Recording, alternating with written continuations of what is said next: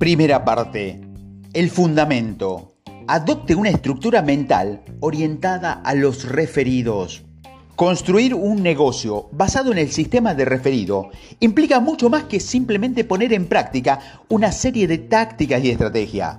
Constituye una forma de pensar, consiste en una forma muy específica de hacer negocio, la cual comienza con establecer el compromiso de formar un negocio a través de las relaciones.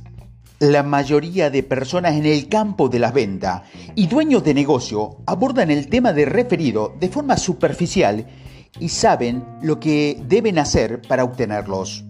No obstante, no tienen un enfoque sistemático para obtenerlos de una forma regular y abundante. Es por esta razón que estos audios comienzan con una consideración sobre las actitudes y las habilidades que se necesitan para construir un negocio exitoso basándose en el sistema de referidos.